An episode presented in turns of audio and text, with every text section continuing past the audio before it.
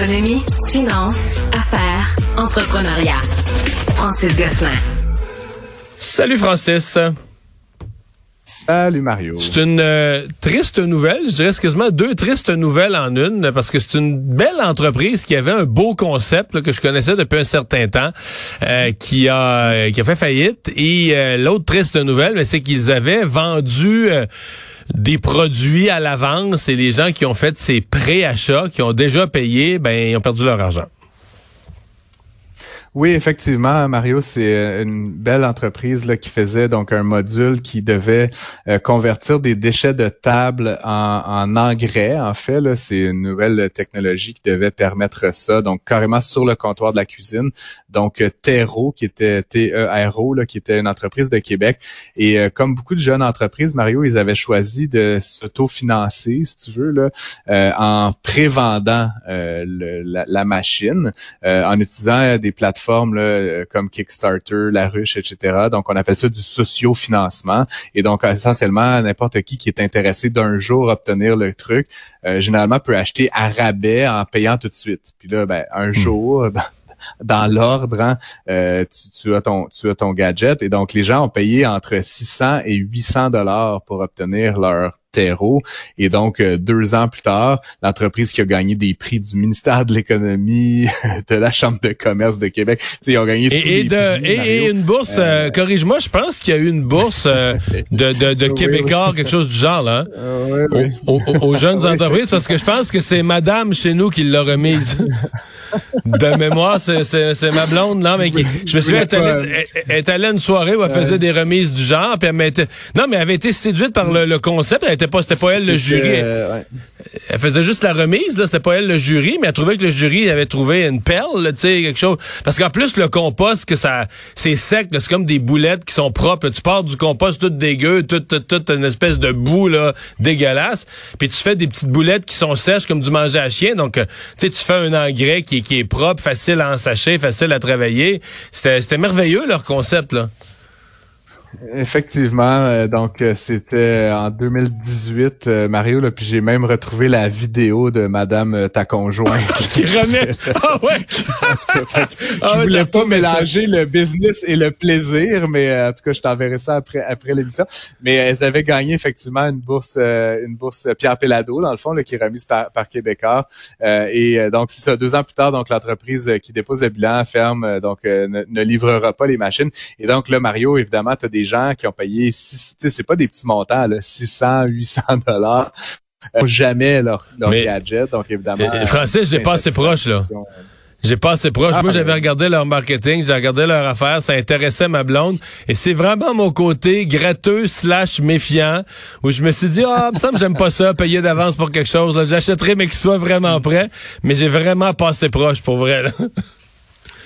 Effectivement. Ben donc, malheureusement, l'entreprise ne euh, pourra pas honorer là, ses engagements face à ses Est-ce que tu penses que la technologie... Mais la technologie, si elle est bonne, si le concept est bon, l'appareil est souhaité par des ménages, là, est-ce que la technologie va pas être reprise à bon marché par quelqu'un qui va la ramasser pour des pinottes puis qui va la rentabiliser? Ah ben Mario, en fait, l'enjeu, c'est ben, je, je veux pas, tu sais, je, je, m'attriste comme n'importe qui là, de, de d'une entreprise québécoise qui ferme, mais en fait, la technologie, elle, elle, existe là. Il y a plein d'autres entreprises qui font, tu sais, euh, sûrement avec d'autres technologies, là, mais je veux dire, qui font exactement ça, c'est-à-dire, c'est un objet sur le comptoir, tu mets tes déchets de cuisine, ça devient de la, de la terre, grosso modo.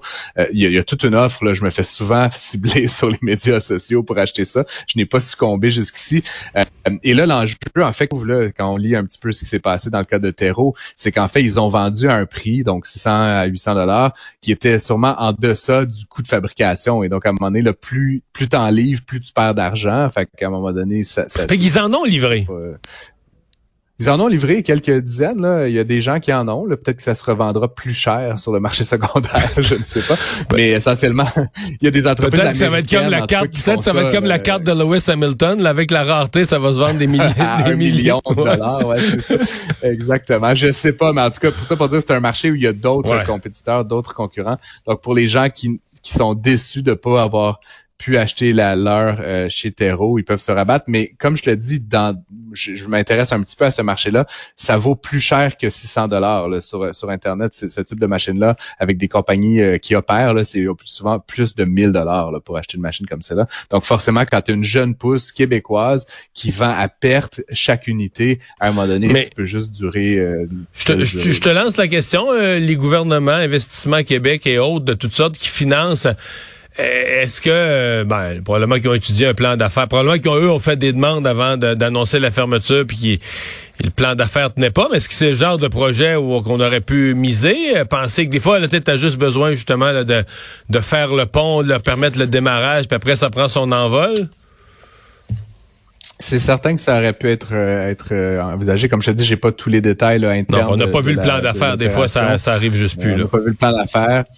Ils ont levé beaucoup d'argent, plus d'un million de dollars en pré-vendant. Ils ont reçu quelques bourses, un peu de financement externe comme je dis, si le modèle d'affaires de base était vicié, euh, c'est sûr qu'à un moment donné, tu peux pas doubler ton prix là, puis espérer euh, garder le même volume de vente. Donc forcément, en tout cas, c'est la fin du parcours pour elle.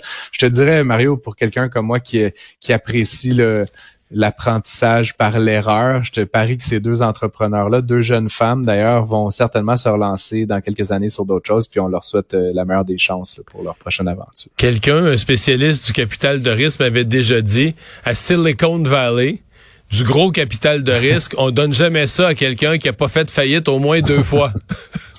En voulant dire, faut que la, pour que l'entrepreneur en capital de risque d'une nouvelle euh, entreprise soit, euh, astucieux, prudent, euh, ben il faut qu'il soit déjà planté. Et bon, c'est peut-être ça, c'est peut-être ça qu'il faut retenir. Faudra, ouais. faudra t'inviter au prochain fail camp. ah, ok. hey, Hydro-Québec aurait pu, Hydro-Québec aurait pu les financer, non? Ben, il y avait, il y avait plus d'argent que que que en tout cas. Euh, effectivement, les résultats d'Hydro-Québec sont sortis. C'est un, un beau passage. Ça, euh, les, les résultats d'Hydro-Québec sont sortis ce matin. Donc euh, l'entreprise là a fait des de très beaux profits là, donc 2,2 milliards de dollars juste au premier trimestre. Oui, pour un trimestre, pas pour toute l'année. 2023. Ouais, mais tu sais, Mario, les, les profits d'Hydro-Québec sont assez concentrés là, sur, euh, sur le, premier trimestre. C'est quasiment la moitié là, des profits de l'année sur ces trois mois-là. Euh, donc, c'est quand même intéressant parce que c'est presque 200 millions de plus qu'à la même période l'année dernière. Qui avait été une année euh, record. Notamment, là, qui avait été une année record. Euh, et c'est expliqué notamment par les ventes hors Québec. Comme tu le sais, on a de plus en plus là, de débouchés euh, à l'extérieur euh, de, de, la province. Et donc, ça permet évidemment là, à l'État québécois d'empocher une belle somme dans l'ensemble, parce que le, le trimestre qui se termine au 31 mars, c'est aussi la fin de l'année euh, financière d'Hydro-Québec. Dans l'ensemble, l'entreprise a été un petit peu moins profitable que l'année dernière. On parle d'un euh, exercice avec un bénéfice de 4 milliards dans l'ensemble, comparativement à 4,6 milliards euh, l'année dernière. C'est quand même d'excellents résultats pour la société d'État, Mario. et ça, dans un circonstance où l'hiver a été relativement doux, où il y a quand même pas mal de choses qui sont en train de se mettre en place aux interconnexions avec l'exportation, etc. donc ça, on peut espérer que ça va se maintenir à peu près dans ces niveaux-là au cours des prochaines années. Elon Musk qui euh, a demandé du renfort, ses journées étaient plus assez longues?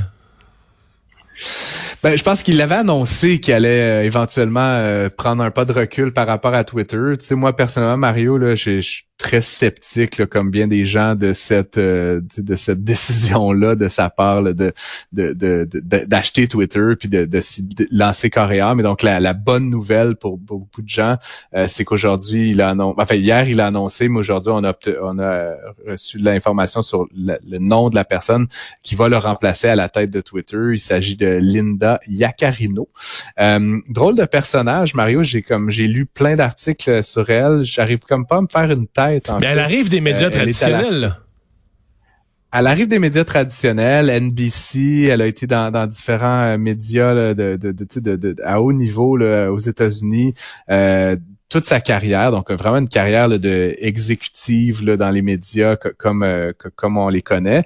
par contre, elle a, elle a eu différents postes à saveur politique qui sont un petit peu étranges. Notamment, elle a été associée assez proche du président Trump, ce qui fait que pour certains, là, ben, c'est comme un genre d'indicateur que peut-être qu'elle est en ligne avec cette volonté de de Monsieur Musk, là, de un peu le, le je sais pas comment dire, là, complotiste. De Trump, de Trumpiser Twitter. Ouais, Trumpiste, là, ouais, c'est ça. Bon, euh, pour le meilleur et pour le pire, hein, ceci dit en, passant. Mais inversement, euh, elle a été également associée avec euh, certains groupes de travail au sein du Forum économique mondial de Davos, qui est comme à l'autre extrême, là, tu sais, un espèce de think tank un peu, un peu, tu sais, gauche caviar, là, et tout ça, et, qui, est largement décrié par la droite trumpiste. Donc, c'est un personnage qui semble être un petit peu, euh, possiblement au milieu, là, en fait, qui, qui sympathise avec l'ensemble du spectre politique. Pour moi, honnêtement, Mario, ça semble plutôt être une bonne candidature. Il va falloir voir en termes de travail, comment elle réussit à, redonner un peu des lettres de noblesse de Twitter, dont la marque a quand même été saccagée ces derniers mois euh, par le style de gestion de, de M. Musk. Mais là, euh, évidemment, euh, quand Twitter était en bourse, là, toutes les trimestres, on avait les, lois de la bourse sont très sévères. À tous les trimestres, il faut avoir un rapport vérifié, comptable, les profits, les, pertes ou les, les, revenus, les dépenses et tout et tout. Là, c'est devenu Musk l'a acheté comme une compagnie privée, il a pu nous faire rapport à personne, là, mais il a payé 44 milliards, si je me trompe pas. Est-ce que dans ton esprit, il fait de l'argent avec ça? Paye 44 euh. milliards là, pour une entreprise. Il faut que tu fasses, je sais pas, faut que tu fasses au moins 5% de rentabilité par année. Je sais pas quoi, 2 milliards au moins? Ouais, ouais, c'est ça. Euh, faut que t'en ben perdes pas trop. Était, était, Twitter était à peine profitable quand il l'a acheté. L'idée, c'était de le rendre d'une certaine façon profitable, Mario. Euh, tu sais qu'ils ont coupé à peu près la moitié de la force de travail, ils ont sabré dans plusieurs programmes, etc. Donc, possiblement que cette diminution des coûts, d'un côté, a pu générer de la profitabilité, mais de l'autre, tu as quand même beaucoup d'annonceurs qui, à cause là, d'une dimension un peu politique, puis du se sont retirés. Par contre, il y a plus de pubs. Il y a plus de pubs. C'est toutes sortes de scraps, mais moi, je trouve que moi, depuis quelques mois, je trouve qu'il y a plus plus de pubs sur Twitter. Mais je vais répondre simplement à ta question, Mario. Elon Musk lui-même, euh, au mois, à la fin du mois de mars, donc ça fait euh, un petit peu plus d'un mois, avait fait un courriel interne aux employés de Twitter pour dire que l'entreprise, à ses yeux, valait moins de la moitié de ce qu'il avait payé pour. Il a dit ça noir sur blanc. La compagnie vaut maintenant à peu près 20 milliards de dollars. Donc, je sais pas comment il... En tout cas, moi, personnellement, si je perdais 24 milliards de dollars, Mario, je dormirais un peu moins bien, mais ça a l'air que M. Musk, ça ça ça l'ennuie pas autre mesure. Mais moi, je dors bien parce que je suis pas à risque de perdre 24 milliards de dollars. non, c'est ça. C'est peut-être ça la différence. C'est ce qui m'aide à dormir. Je ne suis pas à risque de perdre 24 milliards. Mais ouais. Non, je comprends. Mario, on peut mettre nos actifs en commun, toi et moi. non, mais c'est parce que, tu on a beau dire, tu sais, des fois, on dit, ah, une personne est très riche, plus riche au monde. Mais t'as un petit peu, là, t'as investi 44 milliards, là, 44 000 millions. Je veux dire, euh, c'est pas pour le perdre, là. Tu l'as fait, tu l'as gagné, cet argent-là. Euh, c'est pas non plus pour te faire juste un jouet, un jouet de communication ou un jouet de politique. Ben, je peux pas croire, là. Je sais pas, mais je lisais Mario là, c'est un peu une anecdote là, mais que M. Musk il possède trois jets là, un qui a payé 65 millions, un qui a payé euh, je sais pas 40 millions, et, il mettait ça en relation avec sa fortune là, qui est environ 180 milliards de dollars, et disait c'est comme l'équivalent ces trois jets là ensemble que quelqu'un qui aurait 100 000 dollars de valeur et qui aurait payé ses trois jets 80 piastres. fait que si tu veux comme une échelle de grandeur, tu peux peut-être perdre des millions ou des milliards quand tu es à ce point riche. Là, il a englouti à peu près de sa fortune dans, dans enfin, il a perdu 10% de sa fortune dans cette aventure-là.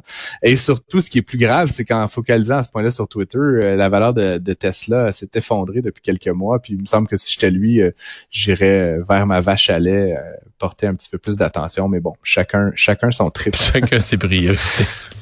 hey, merci. ouais, c'est ça. Merci Francis. Bonne fin de semaine. Bon week-end. Salut.